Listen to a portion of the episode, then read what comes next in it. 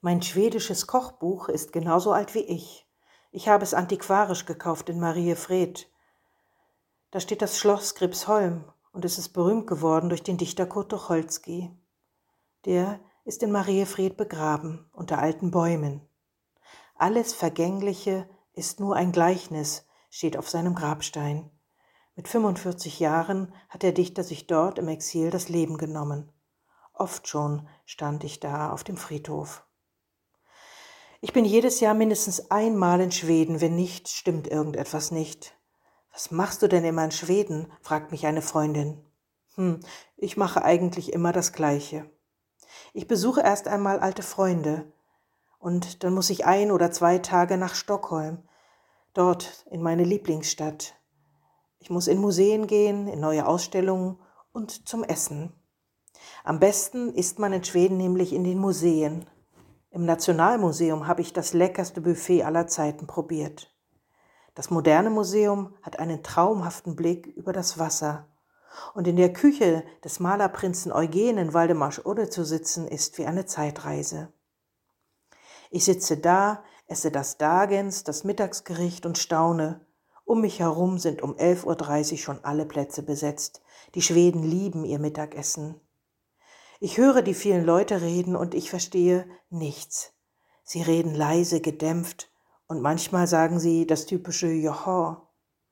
Mein Wortschatz reicht zum Einkaufen gehen, um nach Sauerteigbrot zu fragen oder wann der nächste Bus fährt, aber das ist ja auch genug.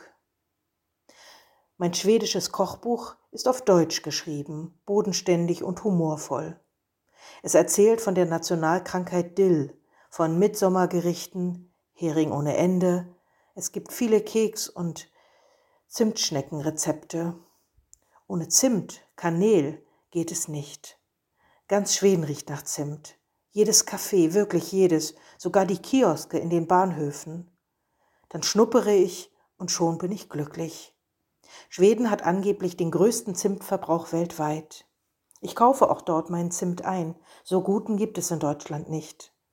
Und ich kaufe jedes Jahr Swamp Bouillon. Das ist eine Brühe mit Steinpilzen und meine Zauberwaffe für Bratensoßen. Der Steinpilz heißt übrigens auf Schwedisch Karl Johann. Mein schwedisches Kochbuch hat im, Anfang, im Anhang einen kleinen Benimmteil. Tack für Maten, sagt man nach jedem Essen zur Köchin. Danke für das Essen. Niemals darf man das vergessen, sagt die Kochbuchschreiberin. Und überhaupt, Tack lieber einmal mehr als zu wenig.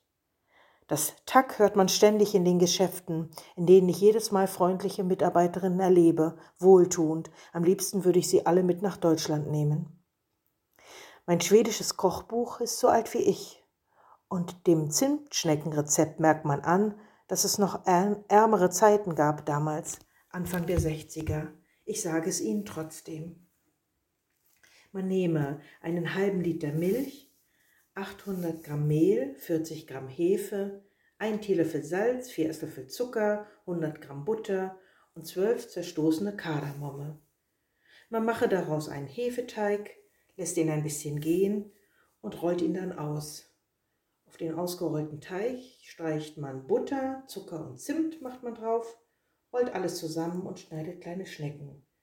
Kanelbullare heißen die übrigens.